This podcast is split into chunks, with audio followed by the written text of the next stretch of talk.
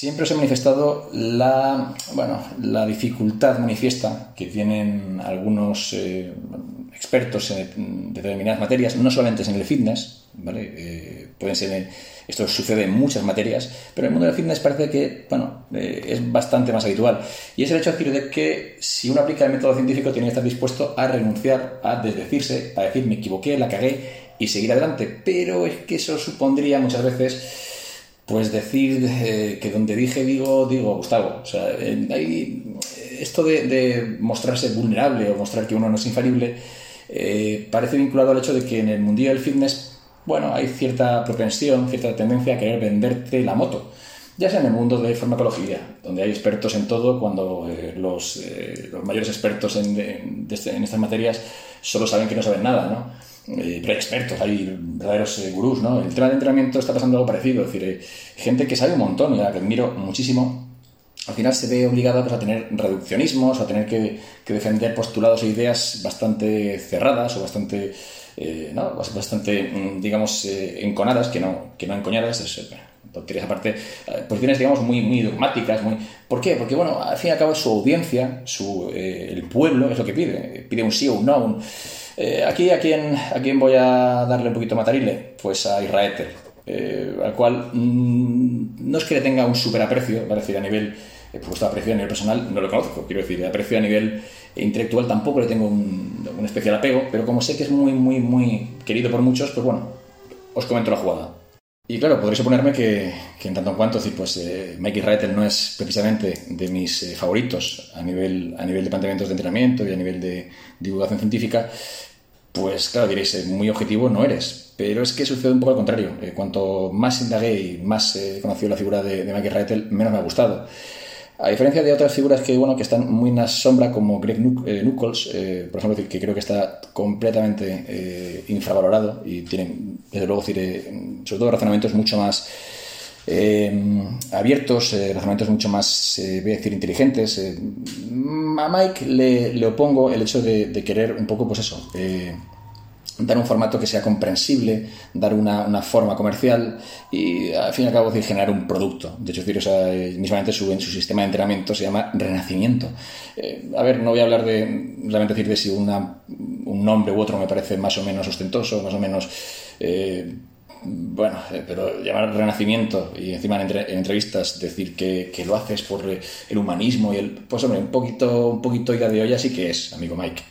No obstante, Mike tiene teorías eh, y planteamientos que, aunque, bueno, algunos de ellos yo pensaba que estaban bastante claros, pues eh, muchas veces hace falta que alguien los clarifique, un poco decir, genere un sistema y los presenta al público para que realmente al final acabe un poco esa idea, acabe, acabe dentro de, la mentalidad colectiva. Y el tema del entrenamiento máximo recuperable, del mínimo eh, recuperable, bueno, pues eh, aunque no, de nuevo, es debatible eh, sus planteamientos o básicamente decir sus rangos y demás, sí que para decir que el mero hecho de, pues de, bueno, de conceptualizar el hecho de que hay un máximo volumen de entrenamiento recuperable, hay un mínimo, esto es muy importante, pues siempre estamos con cuánto es el máximo que puedo entrenar, no, es que realmente también hay un mínimo operativo en entrenamiento y muchas veces es mejor, eh, eh, digamos, para recuperarnos, pues bueno, tener muy en cuenta cuál es el mínimo volumen efectivo, ¿vale? Y esto es una, idea que sí que es verdad que pone en manifiesto eh, Mikey Reiter. Obviamente antes esto ya se tocó, pero digamos que Mikey Reiter hay muchas, muchas cosas que se le pueden, que se le pueden digamos, agradecer.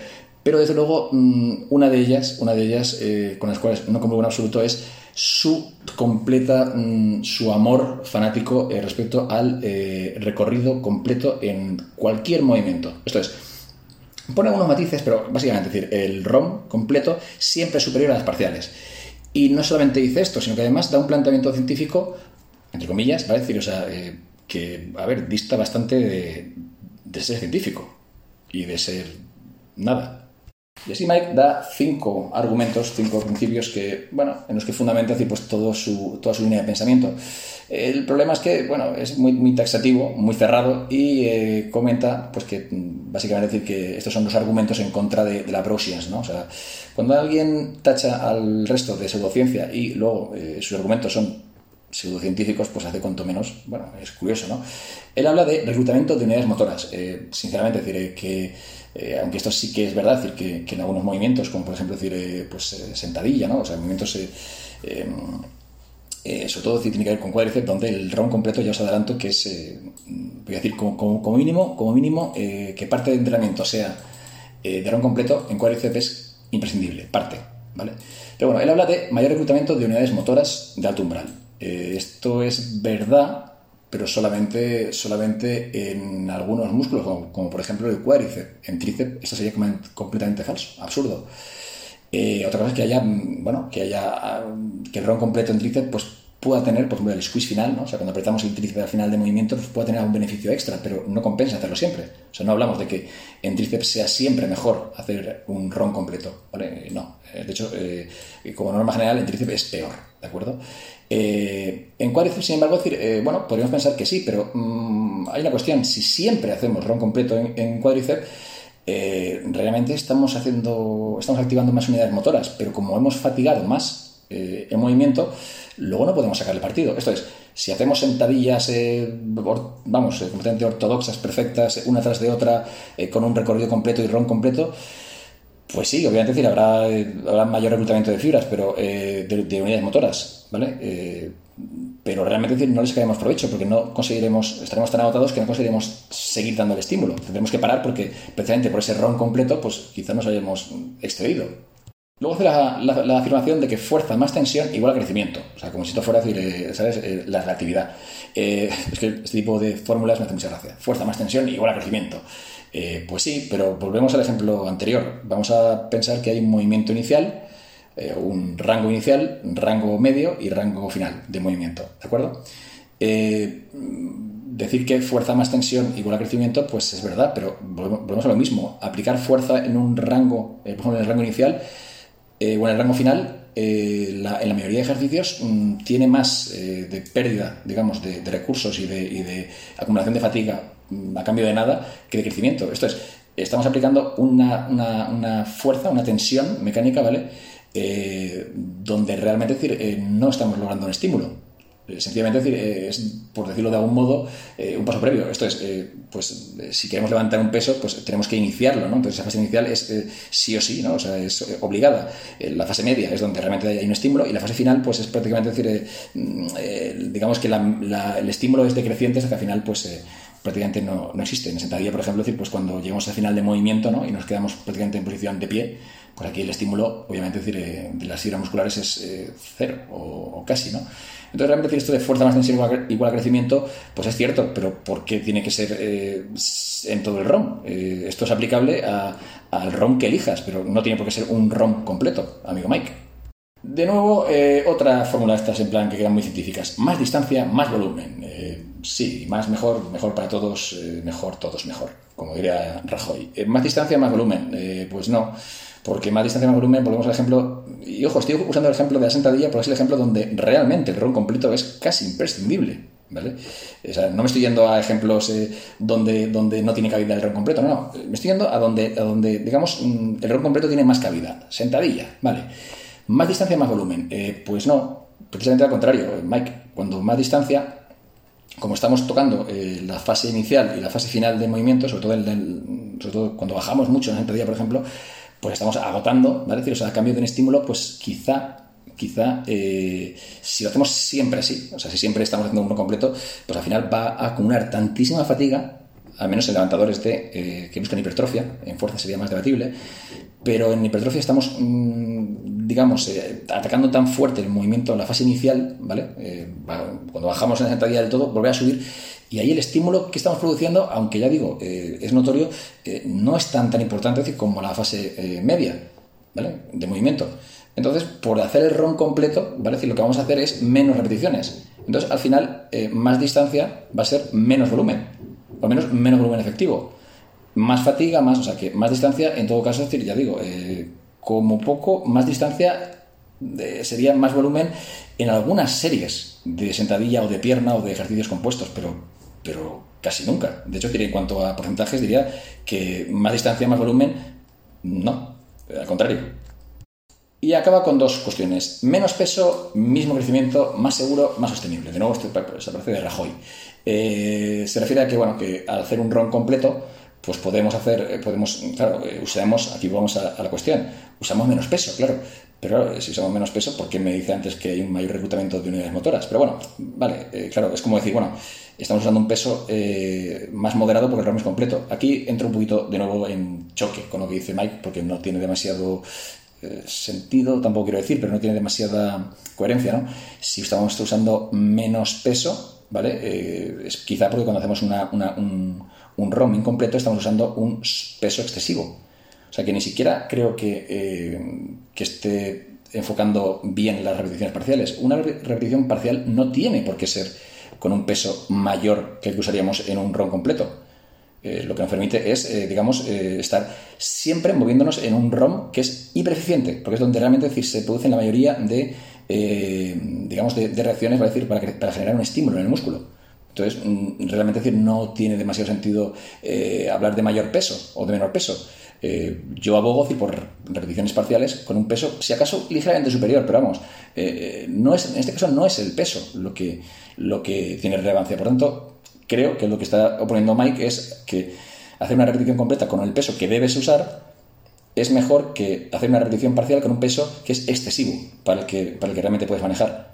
Bueno, Mike, que esto sería aplicable para todo. Eh, eh, amigos, eh, en todo sistema de entrenamiento, en todo planteamiento, es mejor usar y manejar un peso que realmente estamos pudiendo manejar de manera, con soltura y con y todo lo que esté fuera de eso, pues es obviamente decir, cargar con un peso excesivo. O sea, hay que manejar un peso correcto, mm, sea con ROM completo o ROM parcial. Aquí no, no veo ROM con cola, da igual el planteamiento. De nuevo, Mike pues, suele hacer afirmaciones de este tipo.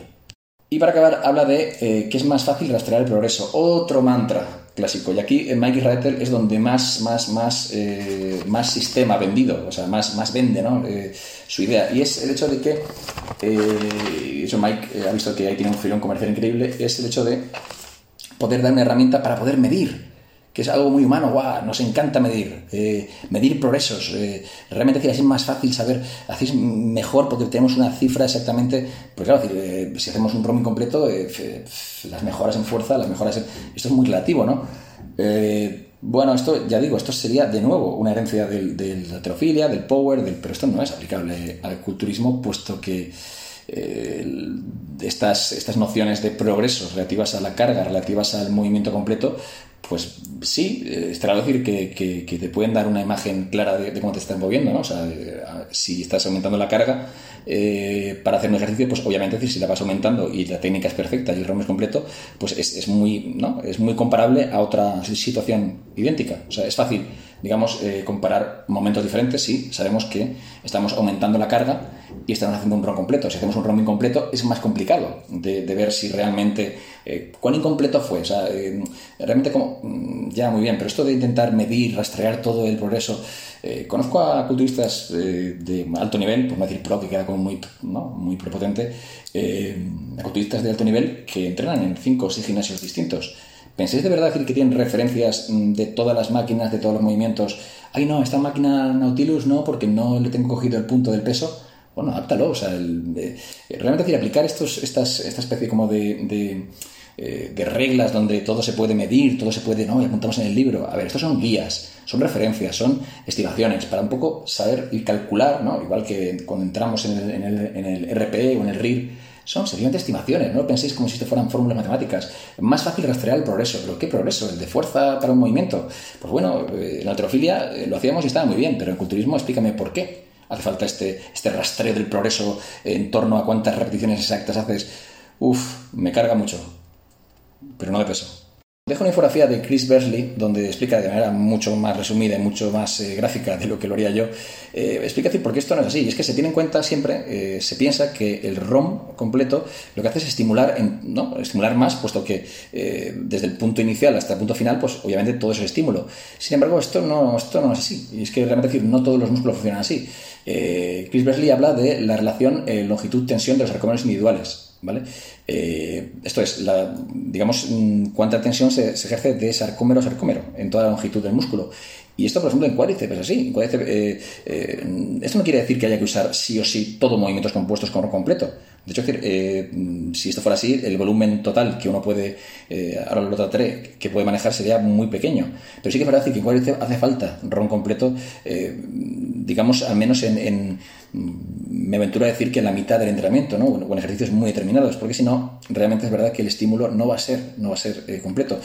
Eh, sin embargo, esto es válido para el cuádriceps y muy poquitos músculos. Eh, más, la mayoría de, músculos no tienen sarcómeros que tengan, digamos, tanta, tanto rango de movimiento. Entonces, entonces, lo que estamos haciendo realmente es, mientras que en cuádriceps, por ejemplo, decir, tendríamos un estímulo en todo el ROM, ¿vale?